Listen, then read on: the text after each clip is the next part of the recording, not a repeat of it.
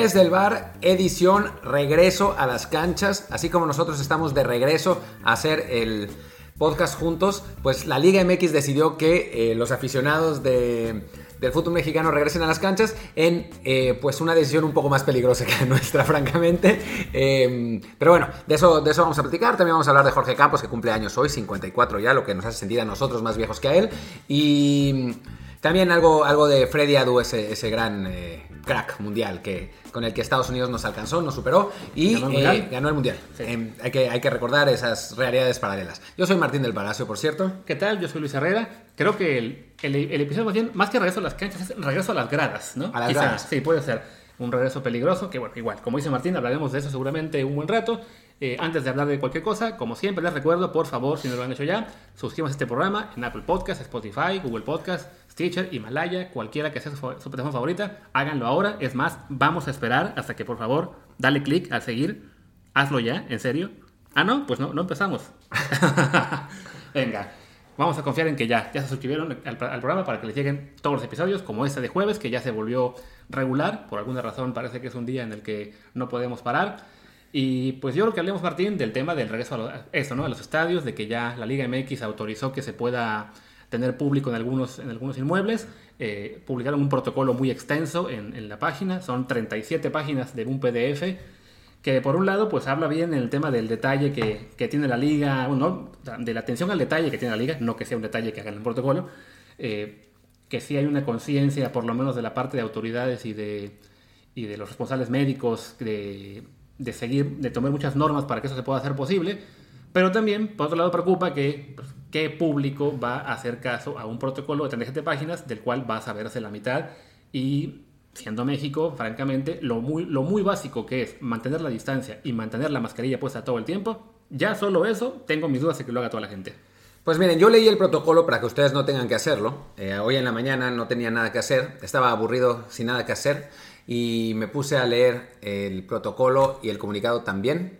Y pues lo esencialmente la, la base del protocolo es, se va a permitir 50% de la asistencia en los estadios. em, ¿Máximo? Máximo.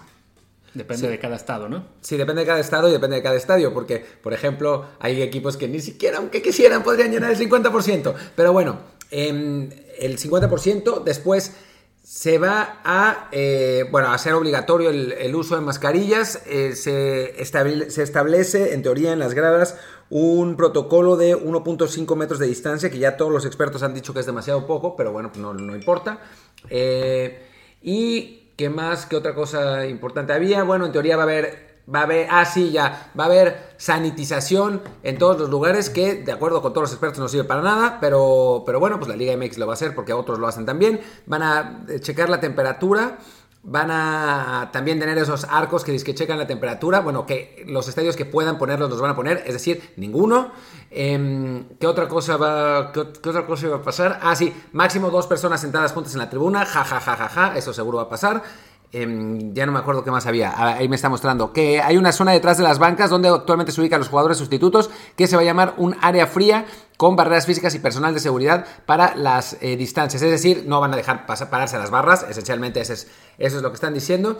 Eh, también hablan de estacionamientos y otras cosas que son menos importantes, pero esencialmente ese es el problema. Ahora, hay que desmenuzar un poco estas cosas. Primero que nada, lo del 50% ya está complicado porque si vemos el Estadio Azteca, por ejemplo, en el que, en el que caben 85, de 85 a 90 mil aficionados de acuerdo a la renovación en turno, pues nunca se llena. O sea, es rarísimo que se llene. Entonces, esencialmente, pues va a estar igual.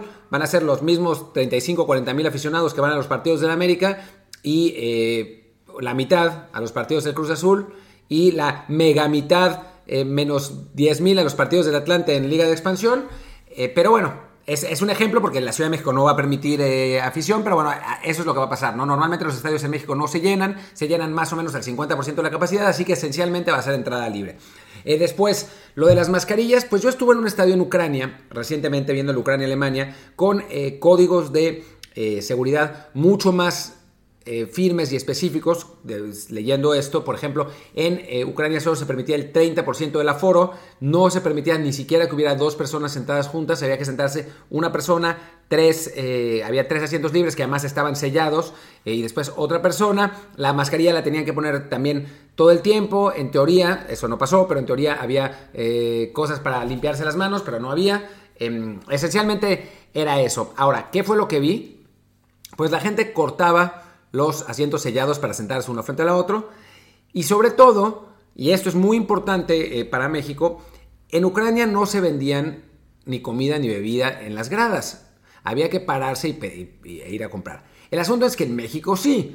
Y entonces, ¿qué va a pasar? Pues obviamente la gente se va a quitar la mascarilla, se va a comer una, una deliciosa pizza, una sopa maruchan. Eh, si maruchan nos quiere pagar, encantados, una sopa maruchan, una, una cerveza, porque la cerveza es corona.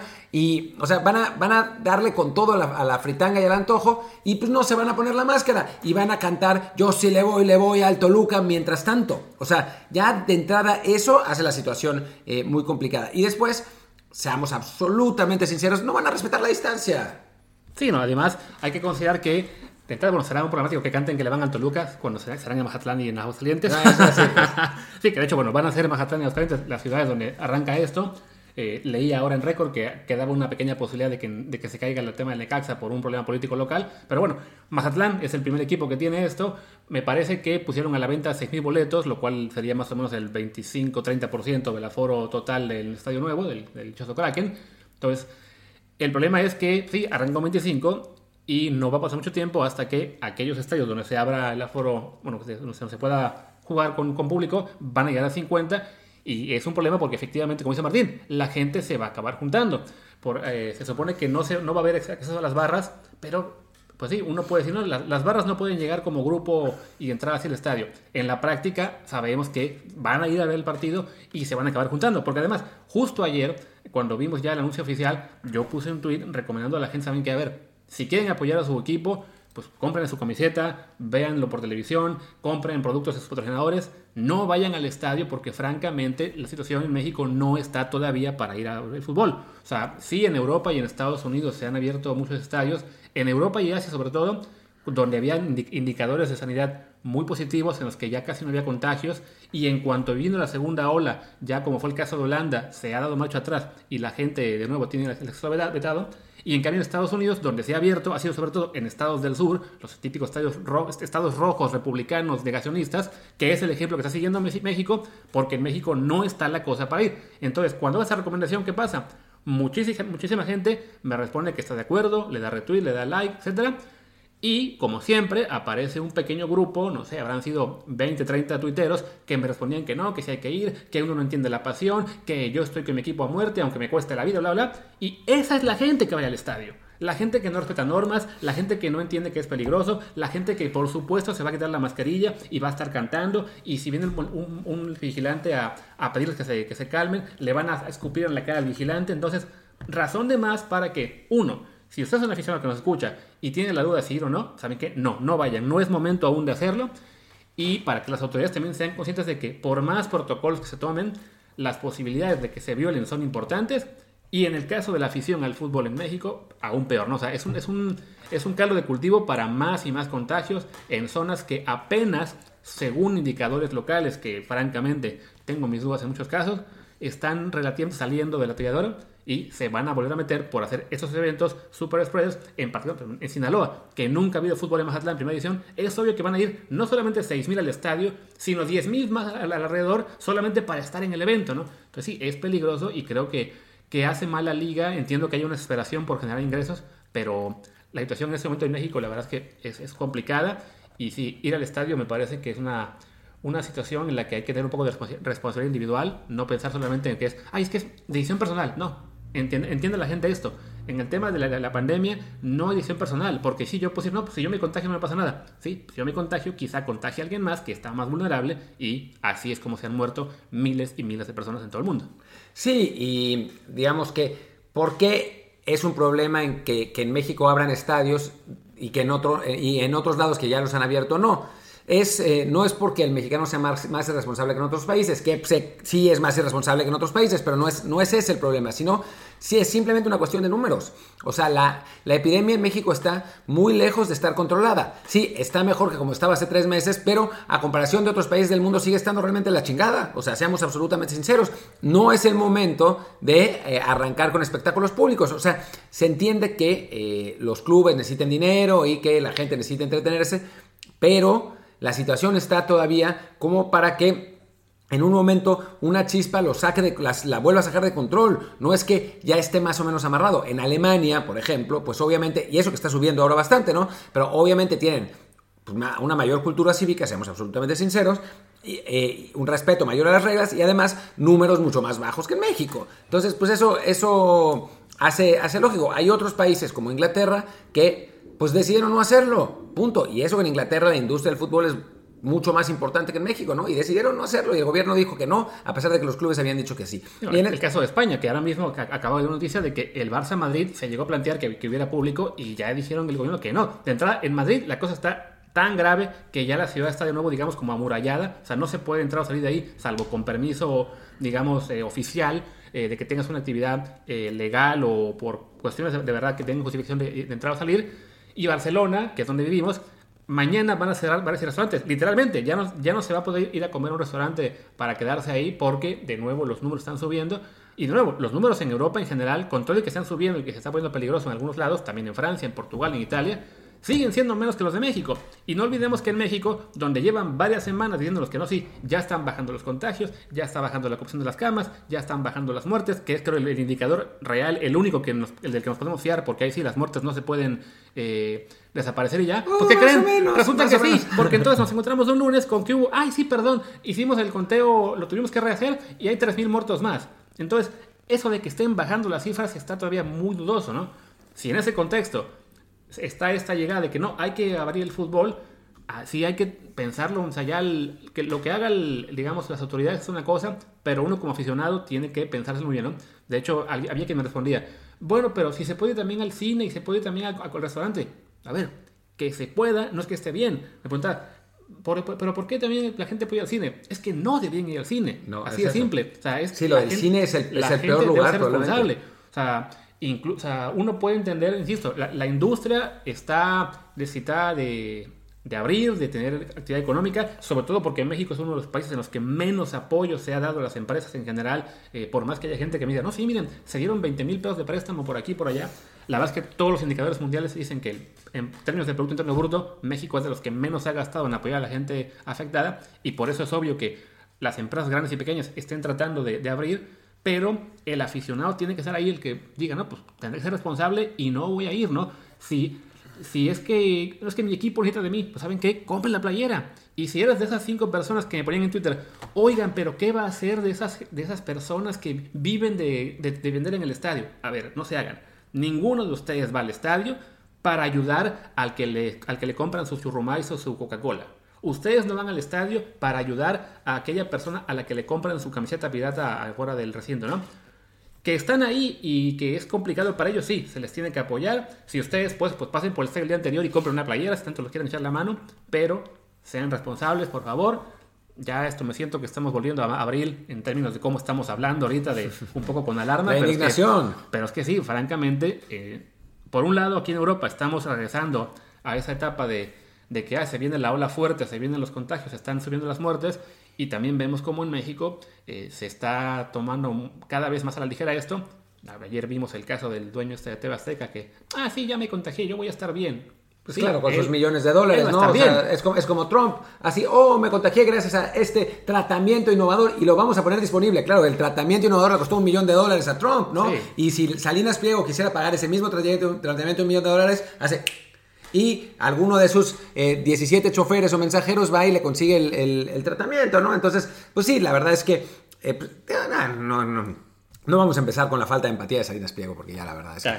Eh, pero, sí, la situación es, la situación es jodida. en México el deporte tiene que, entender que pues que no, no está todavía el horno para bollos, no está como para abrir las cosas, para recuperar. Eh, los aficionados eso también tienen que entender, porque si no, se les van a morir sus papás y sus abuelos. O sea, no son ustedes, son eh, las personas mayores de 60 años que están en su, en su casa. Y además... o también ustedes, porque también si, puede pasar, si, pero si, pone que- si son como era yo, que me encantaba darle a la fritanga y a no hacer nada todo O el sea, día como todo y pesaba mis 100 kilos, pues yo hace tres años me pude haber muerto de coronavirus porque era un obeso mal plan. Pero Y en- además- Y en, México hay muchos así, lamentablemente. Muchos así, pero además, ponle que no se mueran.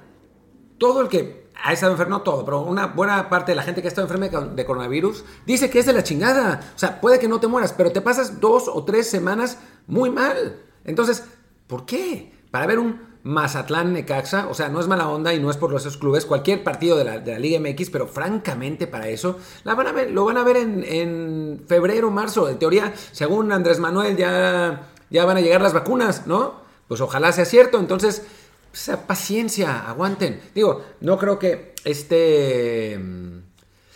Este podcast llegue a ser una diferencia, pero por lo menos salvar a dos o tres personas estaría bien. Sí, no, y no solamente el hecho de que eh, los, más viejitos o los más gordos o los más eh, enfermos, lo que sea, estén en peligro. O sea, sí, estadísticamente, evidentemente son los que están más en peligro, pero no son los únicos. Estábamos justo ahora leyendo una entrevista que le hicieron a Juan Pablo Vigón, el jugador de Pumas, que fue uno de los contagiados que hubo de COVID en el equipo de la UNAM, y él lo admite, le está costando recuperarse, pese a que es un atleta de alto rendimiento, y, lo- él señala, ¿no? En capacidad pulmonar quizá está ahora al 90% y porque lleva ya varias semanas trabajando para recuperarla, ¿no? O sea, y hablamos en ese sentido, sí, de un, un jugador de primera división que cuenta con todo el apoyo, digamos, médico y de preparación física para que esto le afecte lo menos posible. E incluso ellos les da, ¿no? Eh, veíamos también justo ahora el Cruz Azul, que quién sabe cómo le hace, pero cada semana acumula más y más y más. Ya lleva otros tres casos.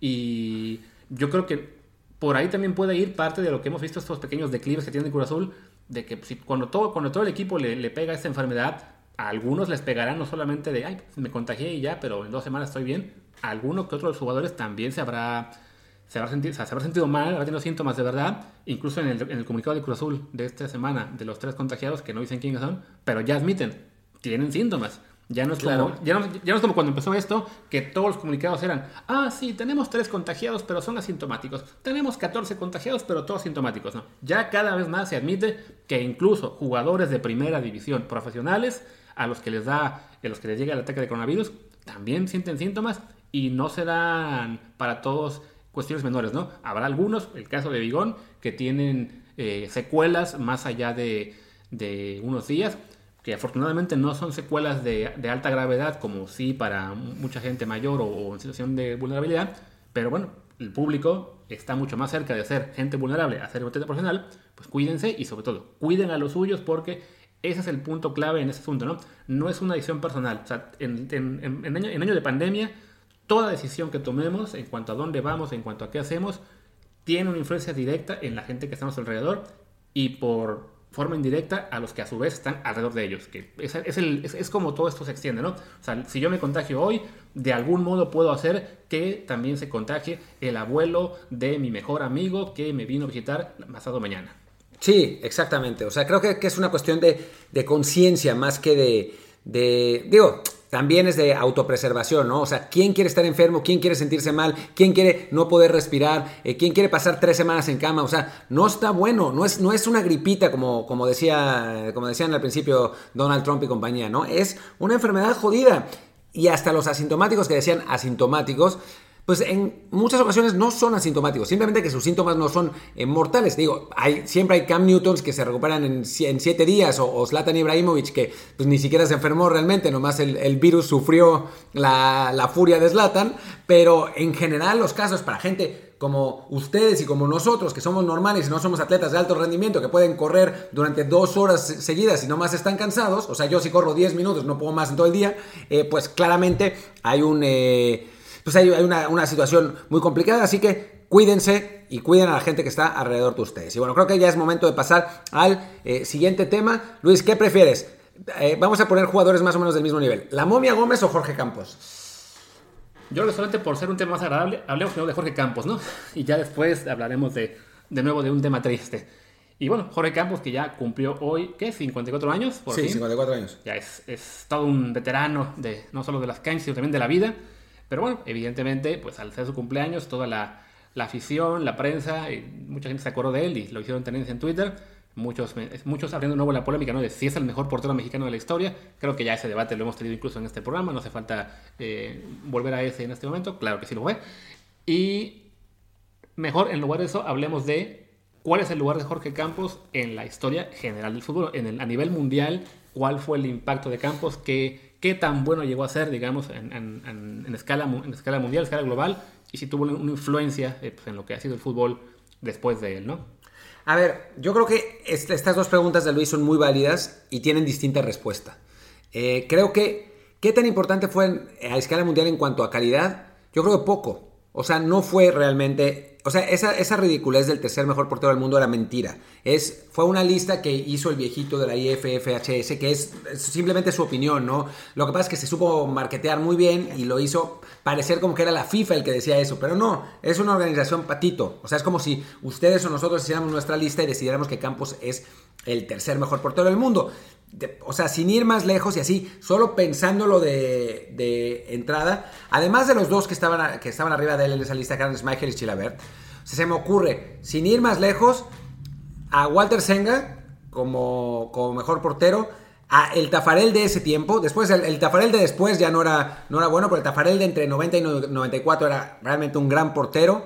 Eh, Deja, de pensar quién más, quién más podría ser. que estás viendo? ah, Luis Herrera está viendo un ranking de tenis, no sé por qué. Ah, eh, eh, ¿quién, ¿quién, más puede ser? Y eso que ni siquiera lo, preparé. Estoy pensando eh, cuál, quién, quién, más podría, podría ser el portero, ¿no?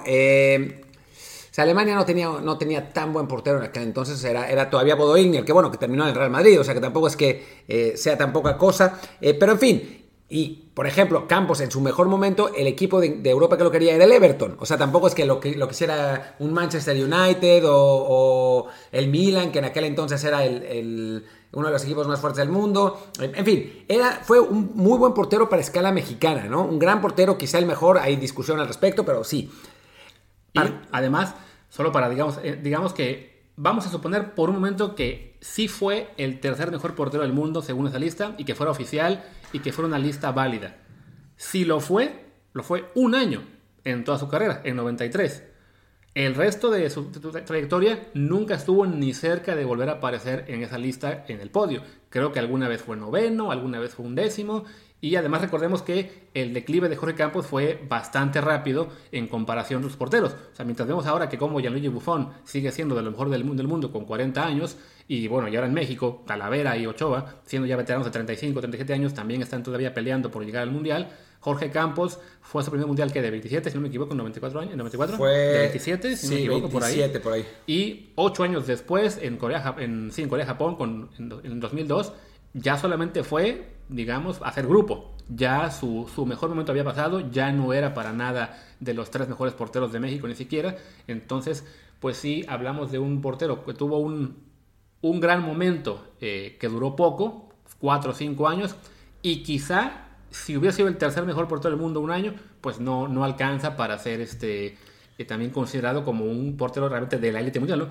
Lo comparaba yo con el ranking de la ATP, del tenis varonil y por ejemplo un año cualquiera David Ferrer fue el número 3 del mundo. Nadie pensaría hoy en David Ferrer, el tenista español, como un tenista de élite histórico. Entonces, tuvo un buen año que lo llevó a hacer en ese puesto, no en el tercero.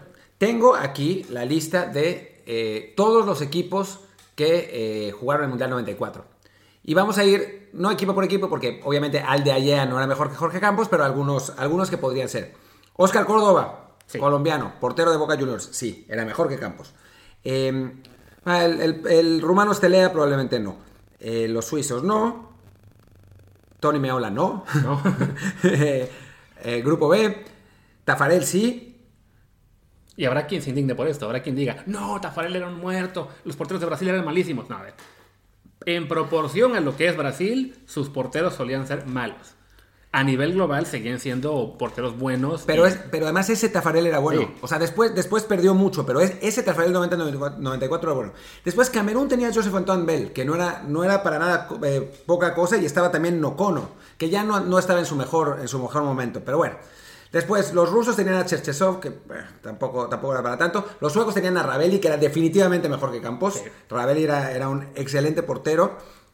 Bolivia no, Carlos Truco. Alemania tenía a Igner, que era el Igner del Köln, pero de todas maneras pues era, era Bodo Igner, ¿no? Y el suplente era, Andrea, era eh, ¿cómo se llama el portero suplente? Que también era Andreas Köpke, que también era un buen portero. No sé si mejor que Campos. Corea no. El portero de España era Subizarreta, que... Hijo. Quizás estamos siendo, o sea, porque de ahí tenemos una, una imagen bastante mala pero igual, fue el portero de España por una década, por algo, ¿no? no o sea, España no era, cual, no era la España de ahora, pero ya era una selección importante a nivel mundial. Y sí, ser el portero de ese equipo una década no es, tampoco es poco, ¿no? Campos era mejor portero que Goicochea, pese a los penales, eso, eso está claro. ¿Y que Pumpido? Y que Pumpido no estaba ya, en 94. ¿No? ¿No? ¿No, fue que se lesionó él y por cierto... En 90. Ah, no, claro, sí, 90, claro, ya, ya. Campos era mucho mejor portero que, Rufai, que Rufai el portero de, de Nigeria. Después, con Italia es divertido. Gianluca Pagliuca, Mejor me, Luca. Me, me, mejor Gianluca Pagliuca. Luca Marchellani, quizá no.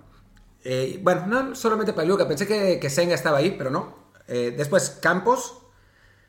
El portero de Noruega era, era Eric Torsberg, que no era tan bueno. El de Irlanda era Pat Bonner, que era bueno, lo que pasa es que ya estaba muy grande. O sea, tenía 34 años. Y en el grupo F estaba eh, Michel Prudhomme, que era definitivamente mejor que Campos. Y que todos los demás. Y que todos los demás. O sea, Curiosamente, los dos mejores porteros de esa época, que eran Schmeichel y, y Chilavert, no fueron al Mundial. Además. Pero de los que estuvieron en el Mundial, seguramente Prudhomme era el mejor de todos. Sí. El de Marruecos, ¿no? El de Holanda, justo ese año, curiosamente, Holanda no tenía un buen portero. Tenía a Ed de Geug, que era más o menos, y tenía a Van der Sar, que era un muy Van der Sar muy joven, ¿no? Y después era el de allá de Arabia Saudita. Así que, por lo menos mencionamos 5 o 6 porteros mejores que México, en e que, que Campos en ese mundial, sumando los dos que que no estaban. Que no estaban. Y vaya, y, y de nuevo, que, que, era el momento top en la historia de Campos, ¿no? O sea, en 98 creo que también tuvo un muy buen mundial, pero, pero ya no, estaba, ya no, venía bien. No era tan bien. Y, y, había de nuevo porteros muy buenos, estaba... Bueno, ya, no, no, no, ni vale la pena 98, ¿por qué? Y repito, 2002 Campos ya no existía, ¿no? O sea, entonces sí creo que por ese lado, en términos de qué fue a nivel mundial, si hacemos una lista, así como, así como por ejemplo, si hace la FIFA el top 100, Hugo Sánchez solía entrar siempre a ese top 100, Hoy, si hacemos un top 20, 30, 50 de porteros de la historia, Campos no va a entrar. No está. No, no está ahí. Desde el punto de vista de calidad, del Exacto. punto de vista de cómo revolucionó la posición, ahí esa sí. es otra historia, ¿no? Sí. O sea, tanto Campos como René Guita fueron totalmente adelantados a su tiempo. O sea, eran, eran porteros que eh, sabían jugar muy bien con los pies, que... Eh, se convertían en un arma en la salida eh, de, la pelota, que podían, eso, que, podían jugar como liberos y entonces la, lo que hacía Menotti con, con, con, México, que Menotti, no sé, ustedes no sé si tienen la edad suficiente, pero lo que hacía en ese tiempo Menotti es absolutamente impensable. O sea, México jugaba, incluso cuando el otro equipo tenía la pelota, con la defensa totalmente arriba en la línea de medio campo y apostando a que los otros equipos cayeran en fuera de lugar. A veces salía mal y no caían en fuera de lugar y le hacían gol a México, pero en aquel entonces pues, era una táctica que funcionaba y que funcionaba en muy buena medida porque el portero era Campos y Campos podía jugar en tres cuartos de cancha cortando las pelotas largas de los, de los otros jugadores. Y eso antes era impensable. O sea, antes de, Campos había algunos porteros que, podían hacerlo, pero no tan sistemáticamente como Jorge Campos, ¿no? Y ahí sí resultó una pues una revolución en la portería. Le decían el portero del siglo XXI y pues esencialmente lo fue, ¿no? Además, después cambió la regla de, de FIFA con el pase atrás y ahí Campos era como estaba en su, en sí, su tinta totalmente, ¿no? O sea, me, me, tocó ver justo a, respecto a este debate, ¿no? De lo, que permitía Campos eh, tácticamente. Ayer veía que hablaba Carlos Reynoso sobre los porteros que si deben jugar con los pies y él decía, no, simplemente deben atajar, atajar, atajar. Se metió también Russo Mojini con eso. Sí. Y Samogini habla, ¿no? Que depende de lo que quiera el técnico, ¿no? Sí, en la época de Reynoso y, digamos, cualquier técnico ahora mayor de 60 años o incluso de 50, se acostumbraron a esos porteros que simplemente con que atajaran era todo lo que importaba y si acaso también que fueran buenos en las salidas por aire, pero lo que tuvieran de manejo de pies no contaba. Ahora ya un, hay un sector cada vez más creciente de técnicos cuya escuela es, no, mi, mi portero tiene que saber jugar con los pies. ¿Qué pasaba, por ejemplo, en el Barcelona? Que había porteros que no eran para el Barcelona porque su juego de pie simplemente no era suficiente, ¿no? ¿Por qué Ochoa nunca fue candidato a un equipo importante en Europa? Porque su juego de pies no le daba para ese tipo de equipos que requerían que el portero sea parte de la salida, ¿no? Entonces sí, creo que en ese sentido, esta época en la que estamos ahora, a Campos le habría venido muy bien porque sí, eh, habría, su, su estilo de juego habría sido el ideal para muchos más equipos. El problema es pues, que su estatura no es ideal para ni tercera división de Europa en este momento. Bueno, no tercera, pero sí, no para ningún club importante, porque ahí sí era un hándicap realmente importante. Lo era entonces y lo es aún más ahora, ¿no? En México nos molesta mucho que hablar de la estatura. O sea, esa es la realidad. A los mexicanos les jode, ¿no? O sea, cuando dicen que Gallito Vázquez no fue al Mundial porque era demasiado chaparrito, a la gente le molesta, se enfurece. Pero en realidad, en el panorama del fútbol mundial, es muy importante y sobre todo en algunas posiciones. Portero, una de ellas, por supuesto, ¿no? Tan, simple como por qué se sigue insistiendo con Raúl Gudiño como para la selección, incluso la encuesta hasta que hablábamos en el día del partido de Argelia que nos tanto nos molestaba, pues es básicamente por eso, porque es un portero altísimo y México no tiene porteros de esa altura. O sea, los que tenemos son altos para el estándar mexicano, pero son tipos de 1,83, 1,85. Bueno, Talavera, ¿no? Talavera, un poquito más, eh, pero Gudiño tiene ese atributo físico que en Europa gusta. En parte por eso se le llevó el Porto cuando tenía 19 años.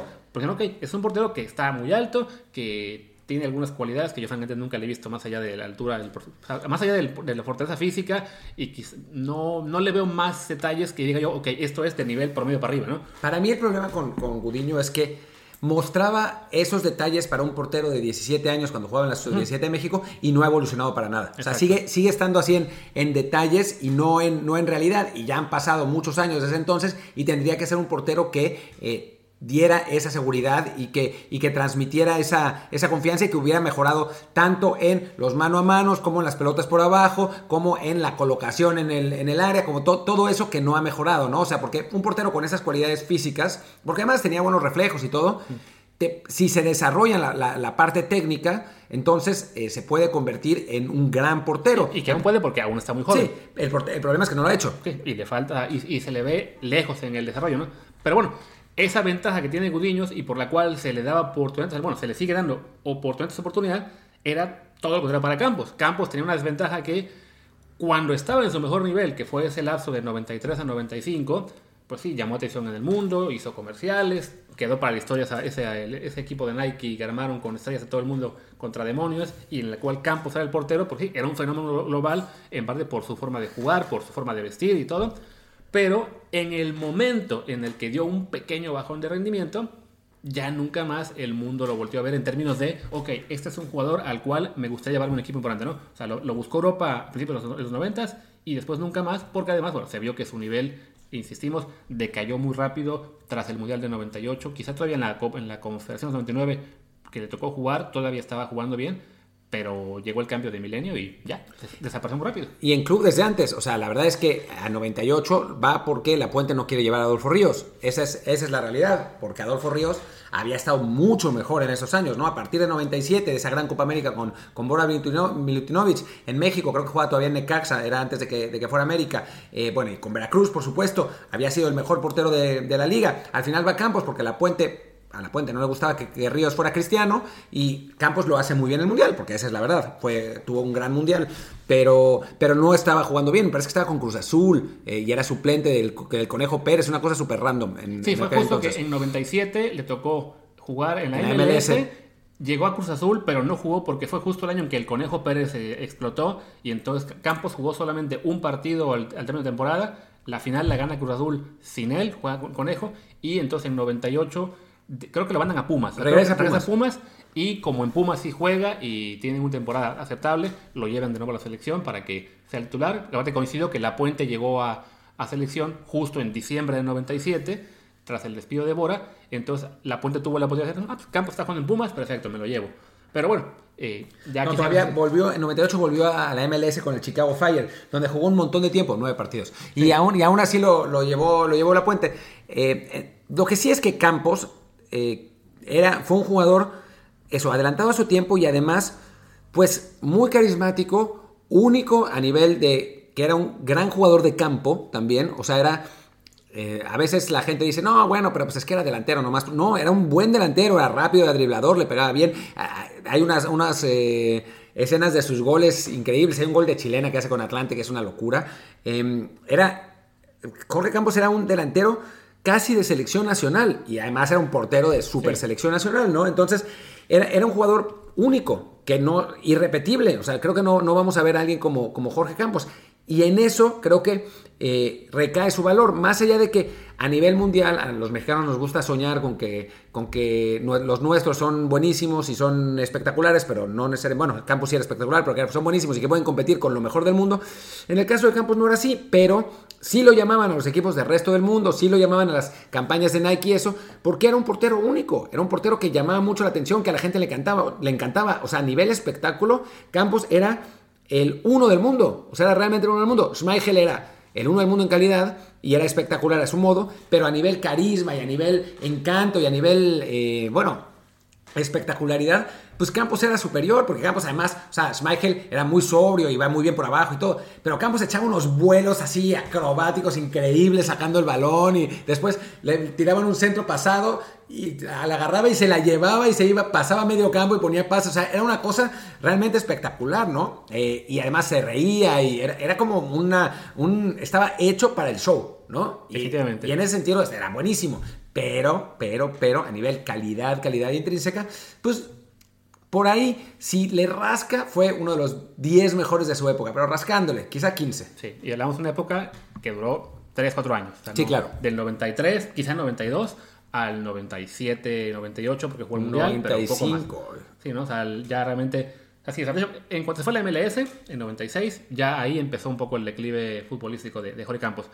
¿Y qué te parece ya para, para cerrar? Si hablamos de declives futbolísticos, pues el caso de dos casos paralelos, eh, México-Estados Unidos, la momia Gómez y Freddy Adu. ah, estamos hablando de, cracks, de, verdaderos, de verdaderos ídolos. Sí, no, hablamos de la momia que se hizo famoso por un día más esta, semana porque arrancó la nueva liga esta, o arranca ya la liga, liga de balompié, la liga alternativa que pensaban que iba a hacerle competencia a la Liga MX, pues no, no lo va a hacer, pero bueno, ya por fin arrancó con creo que 17 equipos y apareció en redes sociales una foto de la momia Gómez, este chico que debutó para Pachuca y que fue pieza esencial para el segundo título del sub de México en el Mundial que fue en nuestro país en 2011, por esa, ese gol que le metió a Alemania cuando estaba todo vendado en la cabeza como una momia y se le quedó el apodo. Pero que, pues, después de ese gol y de ser campeón del mundo, creo que incluso le dieron el balón de oro o balón de plata. Le dieron el balón de oro, por el amor de Dios. El balón de oro en, en ese mundial. Eh, pues ya no, no llegó a su carrera más, ¿no? Había debutado muy joven en Pachuca, le dieron oportunidades, eh, pues todo lo que pudieron, pero nunca creció pues, ni, físicamente ni futbolísticamente y, y, ya su carrera se dio, tumbo tras tumbo y ahora mismo pues le tocó irse a la Liga de Balompié. De Pachuca pasó a las Chivas, a Correcaminos, Tapachula, el Chiapas Fútbol Club, los Coras de Tepic, el Zacatepec, Cruz Azul Hidalgo, Loros de Colima el año pasado estaba jugando en Coras de Nayarit, que es un equipo de la, o era un equipo de la Liga Premier, lo que sería la, tercera categoría mexicana, y pues ahora se fue al Real San José de la Liga de Balompié, y pues la foto que salió de él ya, del niño famoso de hace unos años, ya no queda nada, ahora es un... Ah, es una Chofis. Es una Chofis región 4, siendo la Chofis el, el jugador región 4, ¿no? O sea, ya, ya no queda mucho esa promesa.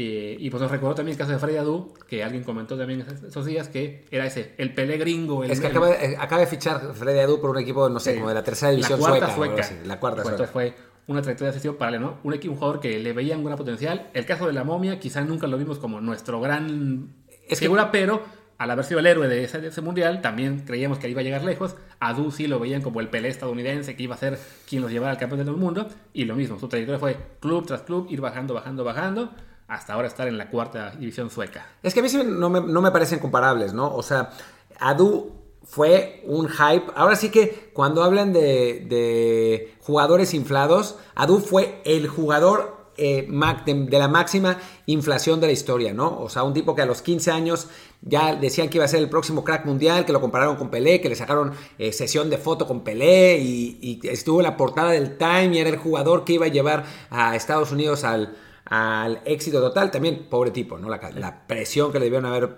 puesto a un, niño de esa edad.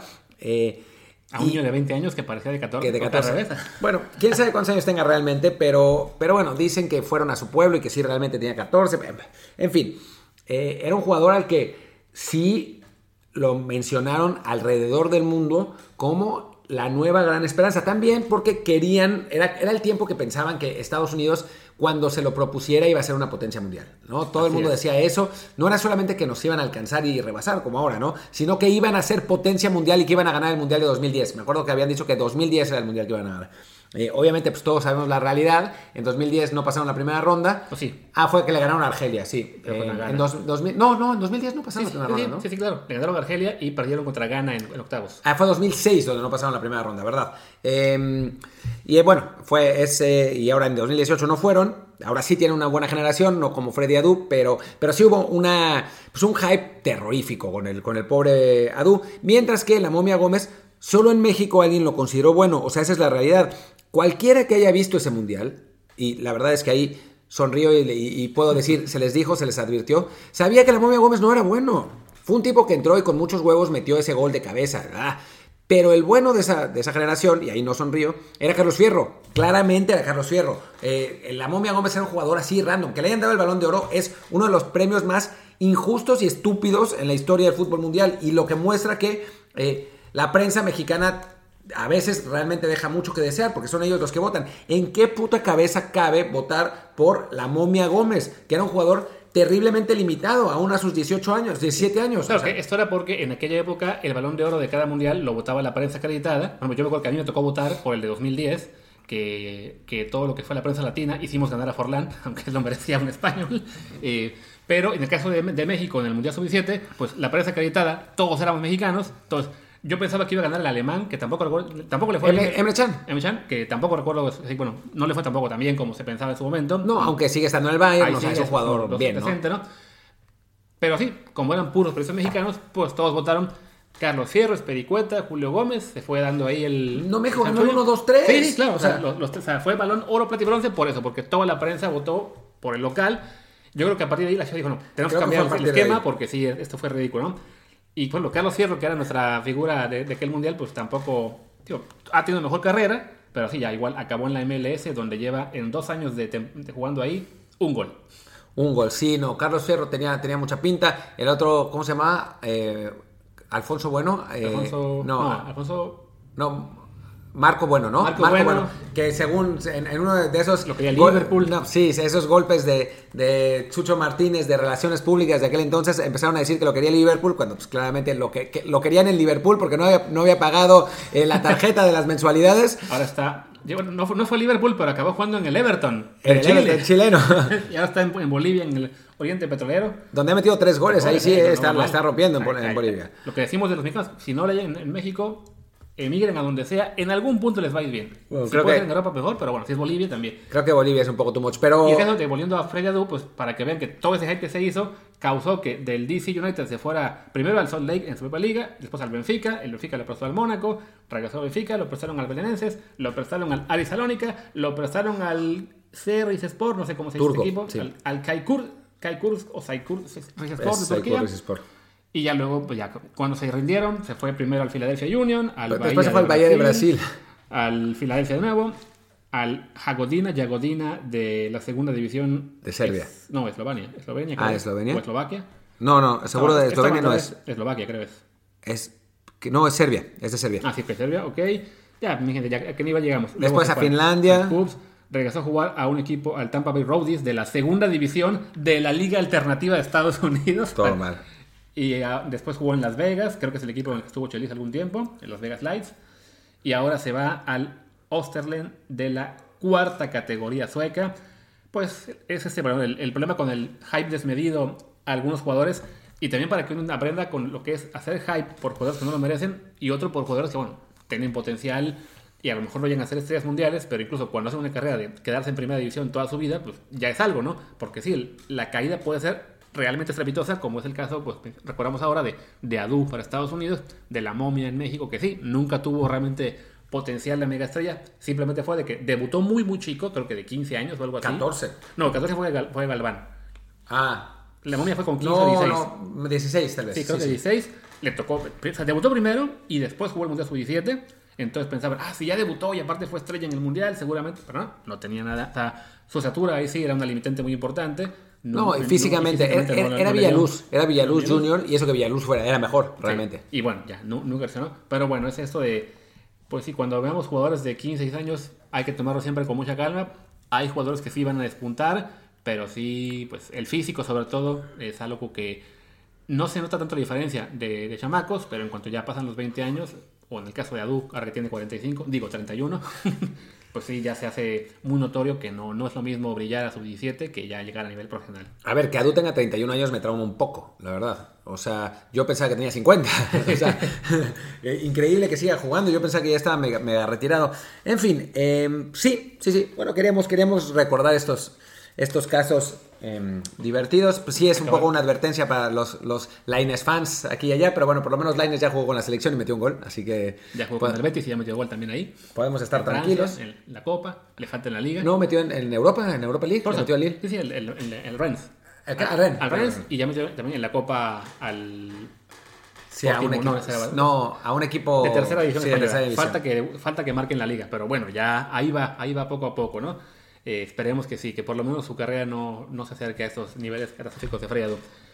Y creo que ya con eso, estamos. por el día de hoy ya estamos. Es un episodio simpático. Creo que acabamos con, con, mejor ambiente que como empezó, porque sí, muy lúgubre. Es que el tema, sí. El tema de plano sí nos transportó a, aquellas épocas de la, del, confinamiento y la desesperación. Qué horror. Pero bueno, esperemos que, que la cosa mejore. Y nosotros regresaremos seguramente mañana, seguramente con la previa de la NFL. Si sale algo más en fútbol, pues ya también. Y. Ah, bueno, habrá que hablar del clásico tapatío un poquito, que se, juega el, sábado. Y seguramente algún juego más habrá. Los Pumas también tendrán actividad y ganarán, porque les toca algún equipo flojo. El, el Chiluca de local. Bueno, algo es algo. En fin. Y una cosa, a los que me escuchan y que están conmigo en ligas de fantasy, déjenme de ofrecer trades idiotas. Por favor, es que cada vez es, me ofrecen un trade y digo, ah, bueno, a ver qué tal. Y son un desastre. O sea, ahora me ofrecieron a Jerry Judy y a, ¿qué, a un corredor mega suplente. Eh, ahora les digo quién. Jerry Judy y... ¿Qué corredor era? Aquí está mi equipo. Ah, ya, creo que ya lo, lo rechacé.